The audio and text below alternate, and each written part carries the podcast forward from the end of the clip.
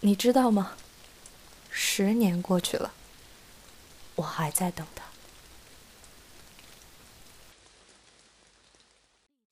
你说人为什么特别容易孤独呢？为什么呀？我看不到希望了，怎么办？我早就说过，我的未来是空白了。把你的颜料收回去，谢谢。我冇其他要求噶，只不过想要自己执着嘅嘢有翻个结果啦。一个人没什么可耻的，我现在很愉快。我冇其他要求噶，我早就说过，只不过我的一个人没什么可的。耻的，你现在很愉快为。什么特别容易孤独呢？为什么呀？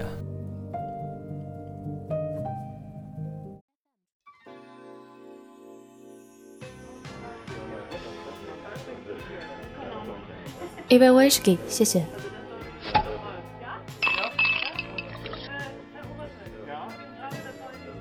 这么晚了，你的店怎么还不打烊？如果我打烊了，你还怎么来？你怎么知道我会来？有故事的人呀，都会来。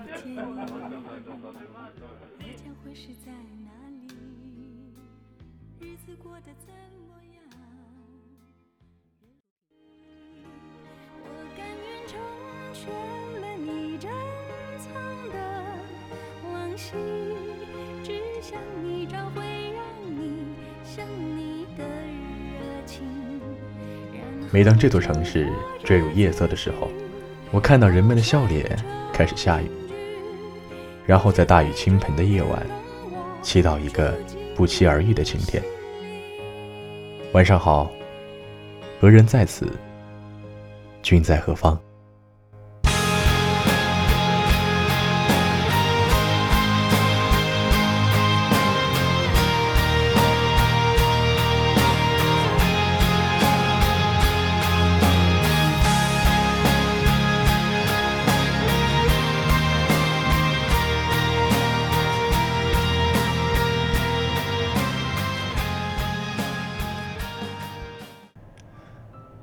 各位听众，欢迎收听《何人在此》，我是何人。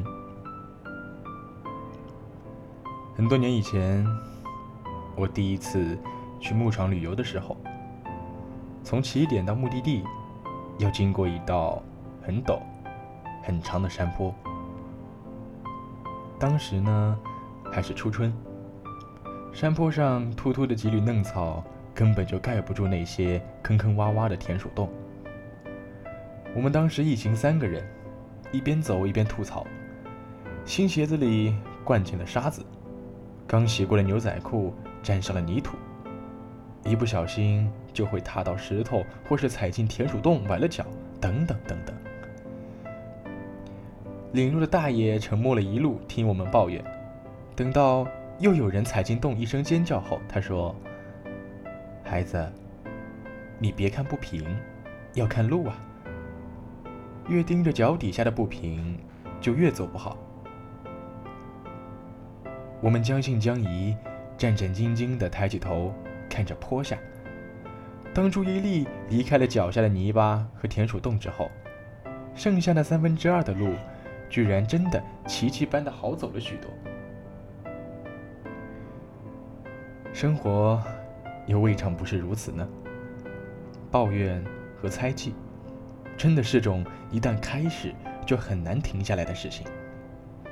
当你每一次无力或者无意去抵抗现实的重压时，抱怨这个行为可以让你轻松的把压力从自己身上转移到他人身上。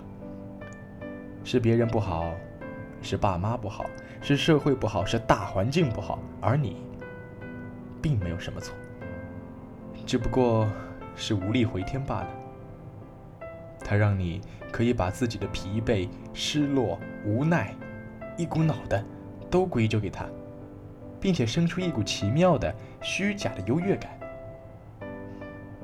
抱怨之所以可怕，并不因为它是一种发泄型的负能量，更重要的是，它会分散你的焦点，浪费你的精力，让你不再相信原本属于自己的能力。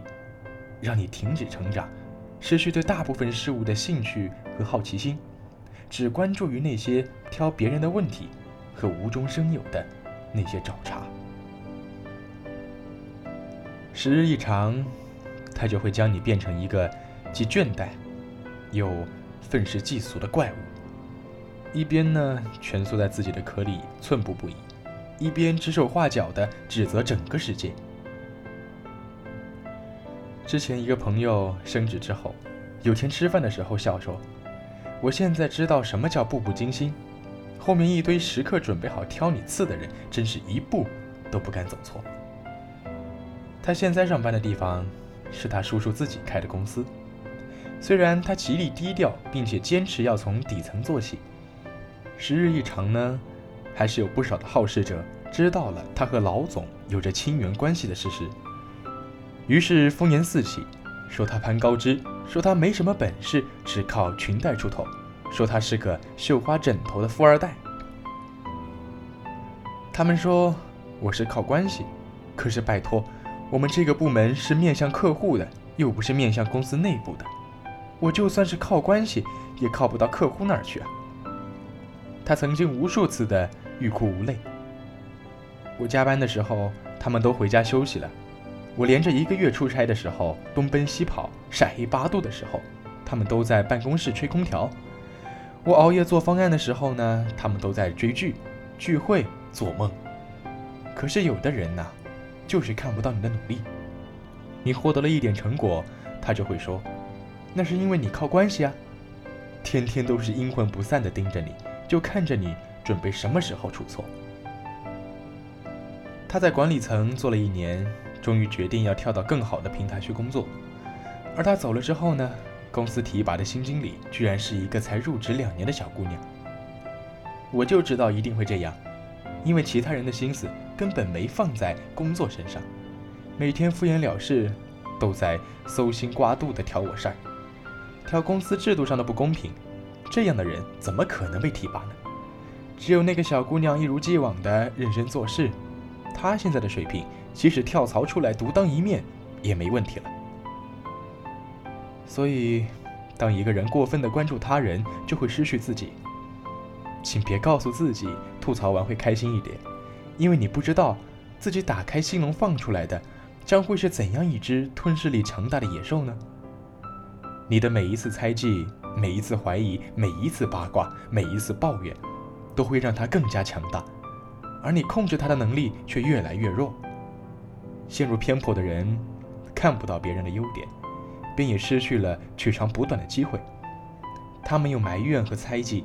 在自己的人生挖下一个大坑，蹲在舒适的坑底不肯前行，只靠捕捉过路人的影子撕咬拉扯为生，让自己是面黄肌瘦，让自己也是满腹抱怨。